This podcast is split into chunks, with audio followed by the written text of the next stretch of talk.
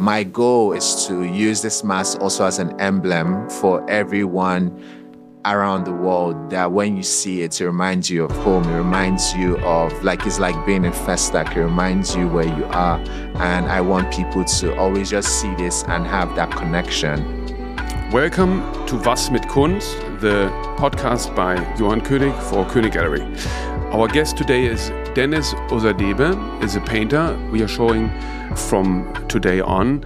And Dennis is from Nigeria. And my main question always, Dennis, is how did people get into the arts? So how did you start to paint and become an artist? Hey, Johann, nice to finally do this. And um, yes, so how did I get into the arts? Funny enough, I have a business background. And right after during my years studying business, I had a good friend who was also named Dennis, who was basically always told me that I was an artist. And he, you know, he was like, This we're studying is great, but deep down, Dennis, you're an artist. I can feel it, I can see it.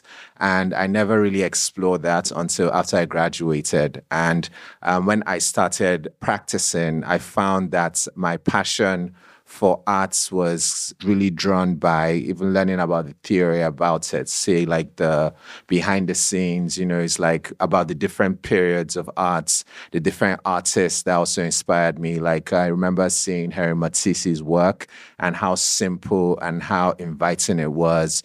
And I felt like, as an art, I felt as someone who was aspiring to to do something in the arts world. You know, I felt like I could have a voice. I know, and it just was something that after I then moved back to Lagos because I studied in London for my university, then I moved back to Lagos to practice and to get a job and, you know, become an adult. and I found that I was constantly frustrated by the system. And I I saw arts gave me an outlet to express myself because I could sit down and just you know. T- just take all the stress away by creating and in doing so i was able to just continue and you know continue to improve my practice and improve my skill and also grow my passion so and you were frustrated by the system in in Lagos, Nigeria. Yes. In yes. in in what sense? In the sense that I came from a system where things there was structure and when I say structure, say like there was a train system, there was a way to even time yourself. You could say, okay, I could get on the train and it take me five minutes to get here. But in Lagos, there's no way to time yourself. If you have a meeting, you have to go two hours before because you don't know what the traffic is going to be like. There's a lot of, should I say, there's just a lot of inefficiencies in, say, if you wanted to obtain something like a license, it's mm-hmm. not a straightforward process. If you wanted to obtain like your passports, it's not a very straightforward process. So I think um, just these different things were just things that constantly frustrated me. But I didn't want my work to kind of celebrate these frustrations. Mm-hmm. I thought that it was really important as an outlet to also speak on our potential mm-hmm. and you mm-hmm. know speak on how um, you know we are people full of potential and we can solve these problems and and it was more around how do we even think around solving the problems how do we see ourselves in the future and i think that that was kind of where i started you know forming the kind of work and the kind of message i wanted to share with the world how is the arts infrastructure in Nigeria? So is there like art schools, small Kunstverein, uh, exhibition spaces, galleries that all hardly exist, right? Yeah, so it's really interesting. The art space in Nigeria is, I keep saying, is like very young in in the sense that art practice in Africa in Nigeria is old, you know, from the ancient days. But in terms of the industry, in terms of nurturing talent, is very very young. It's very very underfunded. There's no government supports. There are not that many galleries who are, you know, even doing standard like working up to a standard um, and when I say standard, you know, I just mean who are, you know, doing storytelling in a way that is compelling, who are even training artists in ways that, you know, they can think deeper in their practice. I would say, like, in terms of the schools, there are not that many technical schools. You know, they are just more like schools that teach you skills, you know, so mm-hmm, you have mm-hmm. so many hyper realistic what um, artists, but there are no schools that kind of even teach you how to even um, discover your why. and mm-hmm. I don't mm-hmm. know if there are schools like that that exist, right? But it's almost like there's a deeper layer to art that, you know, I feel like should be that attention should be paid to. Um, in terms of even residencies, there are not that many, or there are no no residency programs. It even is get, it gets to a point where it's the private individuals who have to fund these different things for anything art to move. And and I keep saying going back to when I was younger and there was nothing that even made me think or consider being an artist mm-hmm. because mm-hmm. I'd never seen an artist or heard of an artist who was successful or who was even practicing, and um, and this was just because of there was no structure. And I remember going to the museums, and it was literally scary because there was no lights. The mm-hmm. display of our you know our artifacts were very. Um, they were not thought out. They were not well maintained. So it was almost like you go there and there's not nothing that even represents or celebrates your heritage or our heritage. And and yeah so that's kind of just my take and my understanding of the scene. And how did you then find to your practice? Like because you have a very distinguished and clear vocabulary. So we see in your work repeating uh, figures, and a very important element are they are wearing masks, which I think is very interesting because it's sort of a double layer, and also, of course, looking into Western or also the art history. It's very much dominated by white figurative paintings in the last centuries. So, how did you develop these figures, and also how did you come to the mask? Uh, what is it about with the mask? Yeah. So, I mean, I think for me, my inspiration lies deep in me being a 90s baby in the sense that growing up in a time where there was, you know, a lot of 2D graphics with games, and I loved gaming when I was younger. Growing up in a time where, you know, cartoons were colored, you know, where there was a lot of, it was still very flat based, very 2D, very playful. And I found that that really resonated with me when I was younger. And the older I got, I so appreciated those aesthetics. And I found that when I started to express myself, it's funny because I think I've had different moments in my practice where, like, you know, I've made a certain work because I'm trying to find my language. And in me finding the language that I, you know, crafted that was my own was me being honest in the sense that I wanted something that represented who I was, who I am, you know, what I like, what I enjoy. And I find that, you know, I really love and enjoy, you know, a flat 2D base work that is very layered, but the layering comes in the messaging. It comes in, say, adding a window to kind of give space to the viewer to, you know, go deeper into the work. And I was enjoying, you know, kind of building this universe of, you know, say, interiors that also celebrates, you know, my love and, you know, take on design. And I'd say the mask was something that's was very interesting because I started with helmets, and the helmets were inspired by a segment I watched on CNN. And this segment was talking about the Nigerian space program.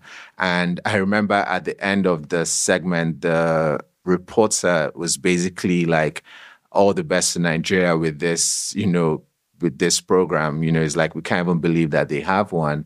And I started working in response to that because, you know, I, I said, this, we can do it. You know, there's that possibility that we have people that are thinking in this way. So I wanted to create, you know, figures that were in space, figures that kind of pertain to that idea of the future because we have the potential to think of the future as well.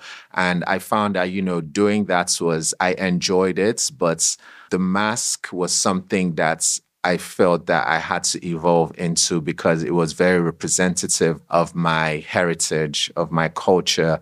And I say this because I grew up in a town. It's called Festac. It's in Lagos. It was actually built as the second place for the World, the Black Arts Festival.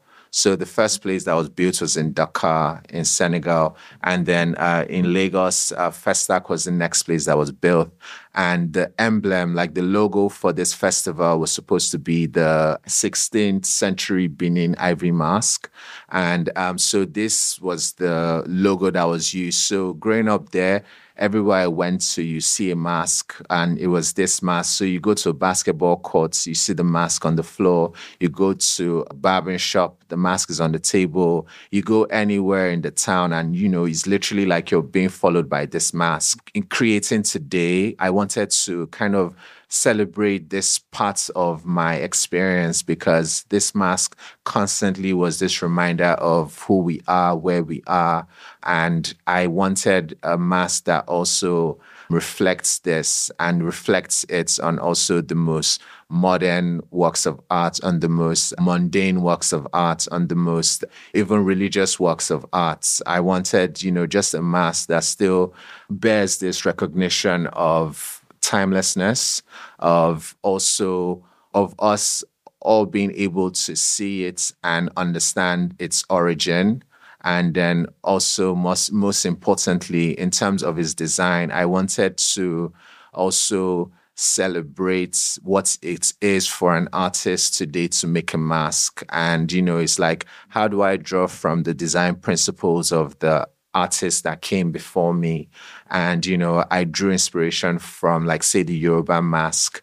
They focus on the cheeks of the characters. And, you know, another region in Nigeria, when they design masks, they focus on a different region. So I wanted to keep those different elements, but I wanted to make it as modern and you know as punk rock as today. So i added different colors to just illuminate the the mask. So the mask is not appropriated. You kind of reassembled the mask also reflecting tradition and sort of making a contemporary variation of it. But it's a, the mask is repeating in your motives right? Mm -hmm. yes. Yeah. would people recognize it Yes, so I would say my mask was not drawn. It wasn't copied, basically. Yeah. it's not a copy of. Yeah. You know, it's I created it out of um, what already existed. And my goal is to use this mask also as an emblem for everyone around the world that when you see it, it reminds you of home. It reminds you of like it's like being in Festac. It reminds you where you are. And I want people to always just see this and have that connection. And I and in Nigeria, it's a thing where the mask, if anyone sees my mask, they know and they understand what my mask is. Mm-hmm and yeah and it's you know a privilege to be able to show it to the world and you know for people to connect and understand and also see themselves in that mask in a way where you know is supposed to allow the viewer to also reflect on you know their own traditions their own heritage. And to me that's exchange is important for every individual. Maybe you can tell us a little bit about the role of masks in larger art historic reference. African masks have an older origin somehow. Where is this coming from? Uh, so I'd say for me, in terms of the history of mask use, from my own personal understanding, I found that, say, the mask is used as a way to abstract the work, um, is used as a way to invite the viewer into the work in a way where you reflect and see yourself in the work.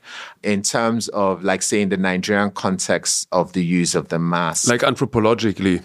Yeah, in terms of that, I would say, you know, the mask was generally used as a way of celebrating festivals right? In in the sense that if for example there is like a new yam festival there is an attire a region in nigeria would put on and in order for you to even put on a mask it's almost like your family has to be selected mm-hmm. and whoever who puts on this mask or this masquerade costumes are you know people who are highly respected and regarded in the society because you know you are almost that link between the supernatural and the natural And, you know, when you perform, it's also understood that you are in uh in a different in a different world and you're interceding for the people or you know you are celebrating for the people or you are you know um performing, you know, something for the people. Mm-hmm, so mm-hmm. In, in that way, you know, that's um, my own learning of the mask and mm-hmm. what it represents and how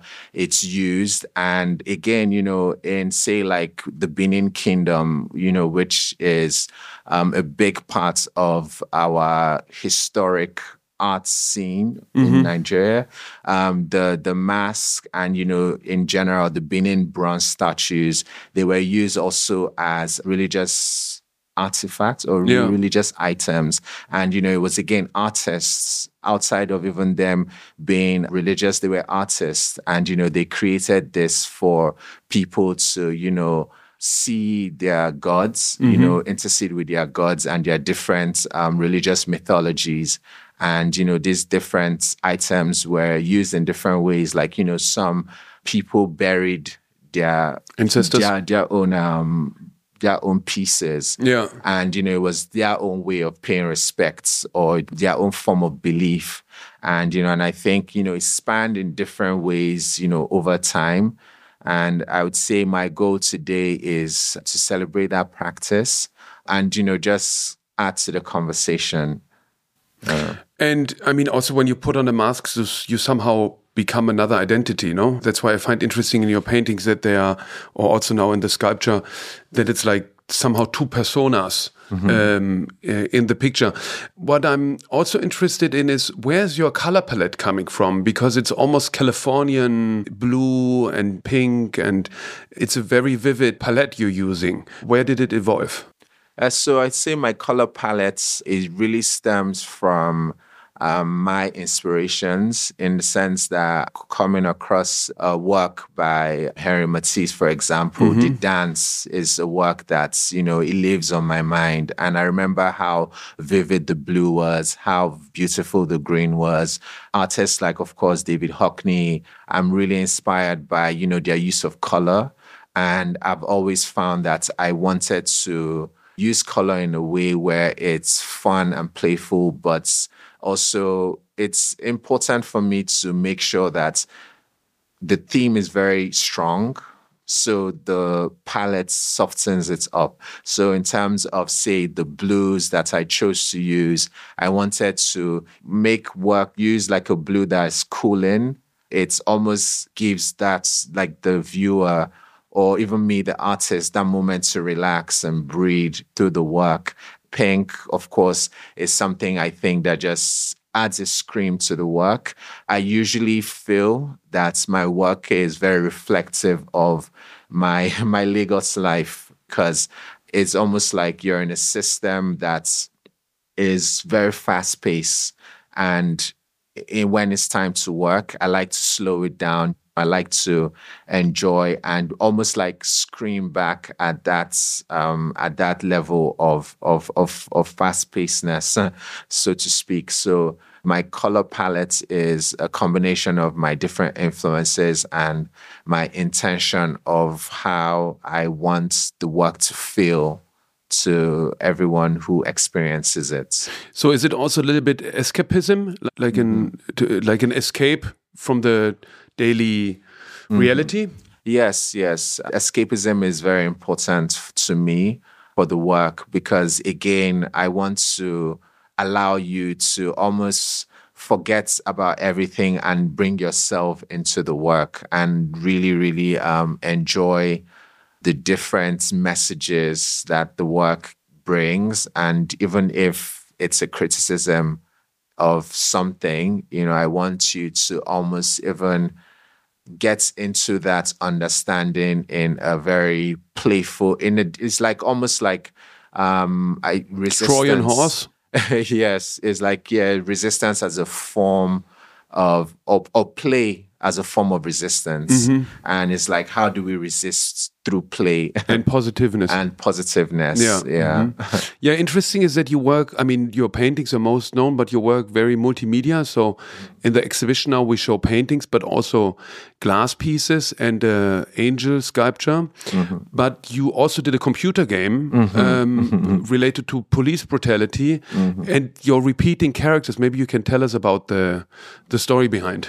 Yes. So, um, in terms of working with different mediums, I find that is very important when I have a message to also think what medium best, you know, brings out the message. And for example, for this show, is very religious based. Um, the space in itself is, you know, big parts of religious history, and I felt like it was a very it was my responsibility to also represent that in this show. So using elements like the stained glass was important. Using elements like the finish for the sculpture being gold leaf, mm-hmm. and in the history of religion, uh, gold leaf has been used to annotate the different works of art, like say the Egyptians used creating, or you know any other religions from the past. So I felt it was very. It's always important to use these mediums that also add context to the work.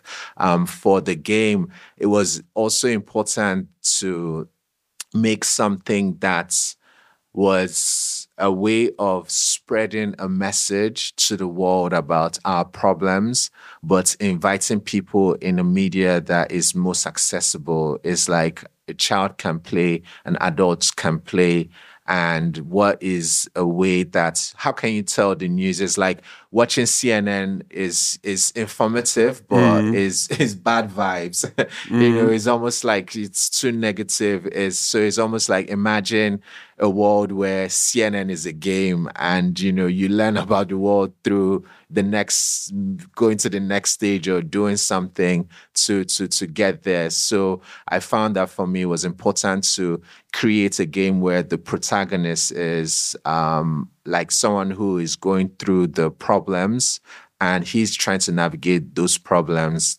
And this is um, the problem of police brutality and you know the youth experiencing this. So it's a young kid or young boy who is trying to get to school and his obstacles police officers. So he literally has to jump over them in order for him to get to school.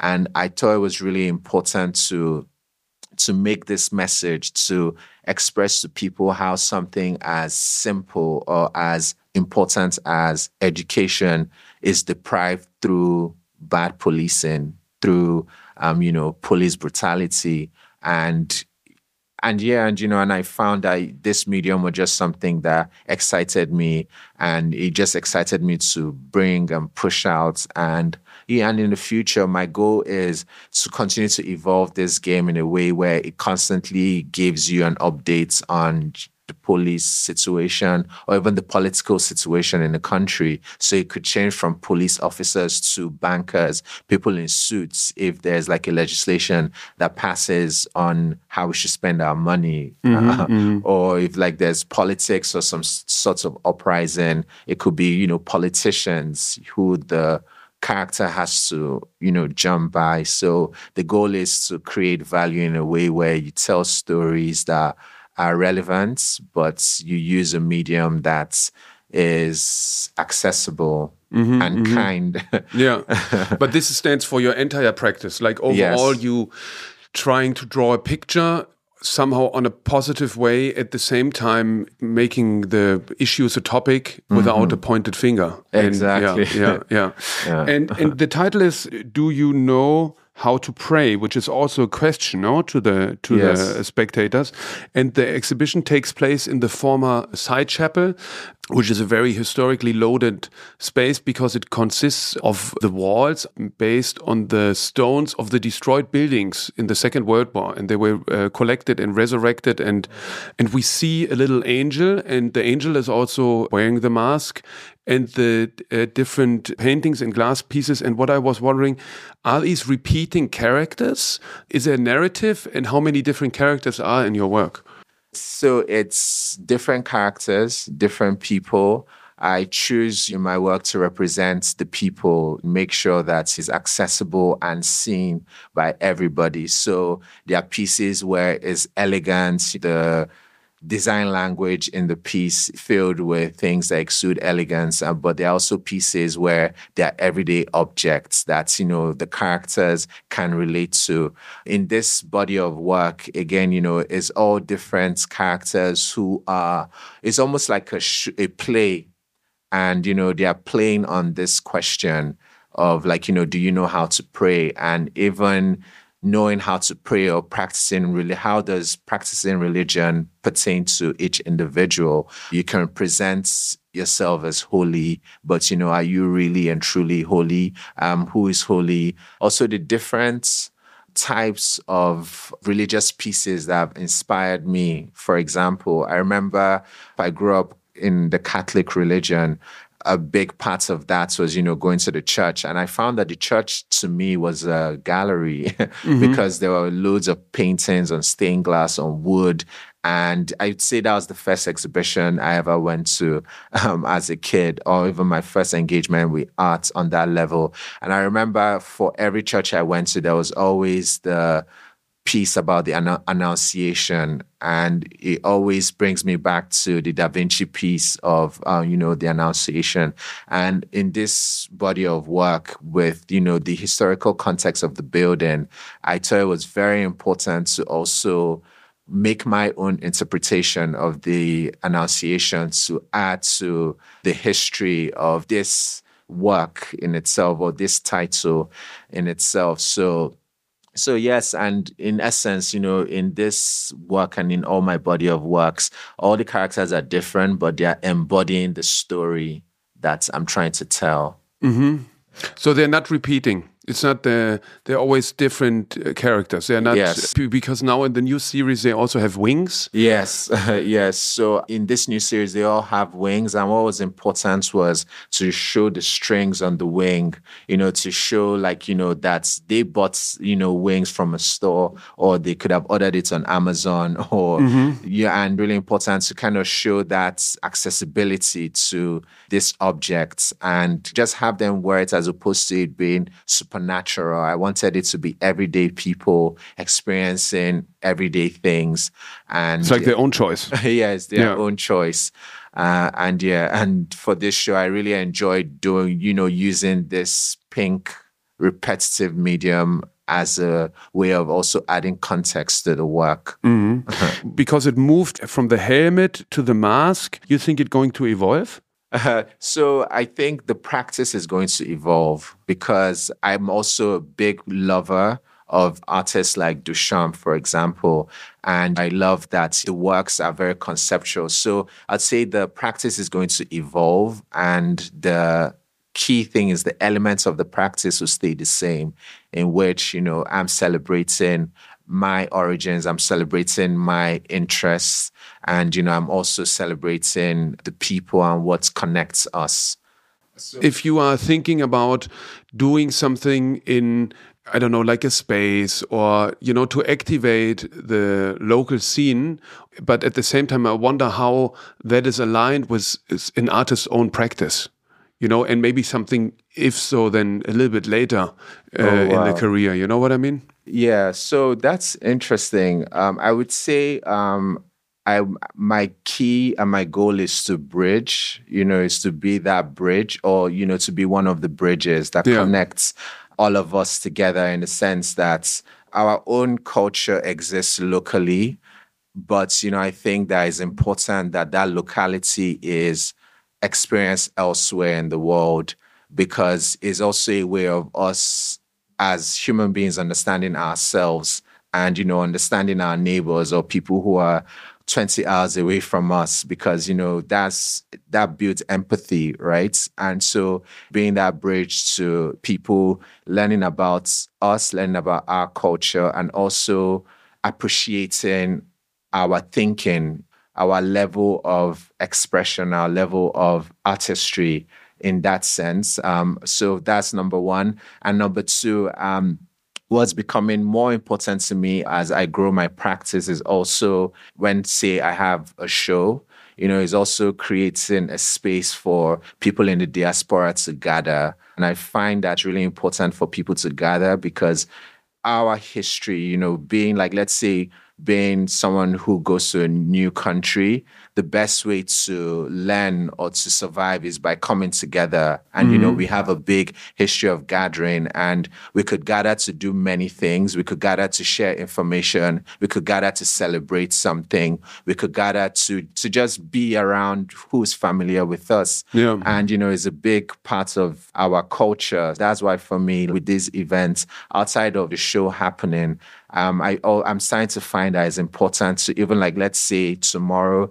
I want to do a party where I'm inviting people in the diasporan community for all of us to just come together. Let's just party. Let's have conversations. Let's see that, you know, there's this artist from Nigeria which is, you know, a place that I've never been or I've always heard of and I would like to visit. I always wanted to come to Africa, but, you know, I can't come right now. And it's almost like being all of us being here together, connecting, you know, just celebrating this moment, I think is a very important um, way to to continue to um, bring people into the practice and mm-hmm. into the arts because from my own journey and coming into arts, especially as someone with no background, it was not very. I didn't feel very invited mm-hmm. uh, because there's the system, there's the this, there's the that. With my practice, I starting to see the goal of also making people feel invited mm-hmm. and and i found you know like i said in the beginning what's the first time i felt invited you know to the work was when i was learning about the modern arts movement. And I remember, you know, it was definition in which was a moment in time artists left behind, you know, the traditional practice in search of, you know, what's new, what's different, what's fresh. And that was so refreshing to me because then artists like Duchamp could come in with with a toilet's bowl or a toilet seat and say, this is my own interpretation of art. Mm-hmm. And that for me was very exciting. It's also important to create this excitement for people through any platform or any medium. And, you know, partying could be um, in itself a way of also engaging with oneself and one's culture. Mm. No, but I think it's interesting what you say because I was referring to this uh, local initiatives, but at the same time, why with your practice sort of touring the world and the exhibition here mm. you bring your heritage and your practice and your sort of message around. And that's probably what you can do best. On the local context, I, I like that you said that because on the local context, so it's almost like right now it's like Nigeria exists, but we are having a problem of brain drain in the sense that all the skilled talents are leaving. Mm. So for me it's almost like me going out it's like i'm calling everybody back home. Yeah. Because you know i think that it's important that in order for us to improve the country we need your skills we need everybody's skills. So in terms of my long-term goal it's to of course build uh, a system or an arts system in nigeria where an artist can come into and see first of all it's possible to be an artist. It's you know possible to um, also engage in art in a way that is personal to you outside of you know the interpretations of what as an artist who is African, who is Nigerian, what you should make.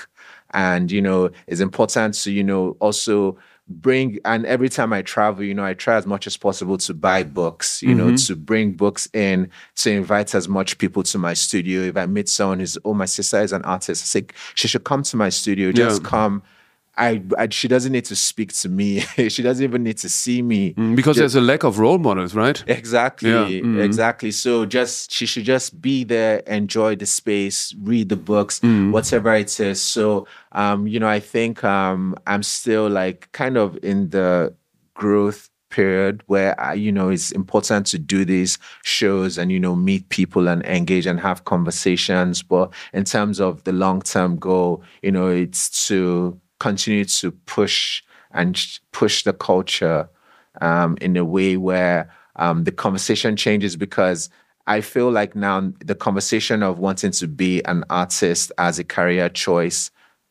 is starting to change, mm. you know, in the Nigerian context.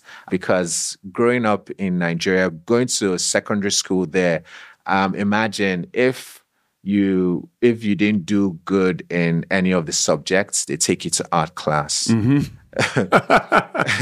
So imagine what that says about the art students. It's not so different in Germany, though. Really? Yeah, yeah. The art oh, teachers wow. uh, in the high school are not always the most esteemed ones, oh. like in the respect of the other teachers. Oh, I was actually very lucky because even though I grew up in an art environment, sort of the code to art was opened by for me by my art teacher because I went to blind school and we had a pretty active uh, teacher who was focusing on contemporary art because he thought that partially sighted and blind children are uh, standing in front of contemporary art as other people as well so because it's it's hard to hard to read if you don't have the keys so he was quite didactic and then i suddenly had like the keys to all these characters I knew from my upbringing, but we didn't talk much about the motives why Beuys or Gerhard Richter or whoever did what they did. But through school, I then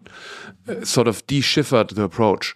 What else is uh, in the making? Like, what are your next uh, projects focusing on?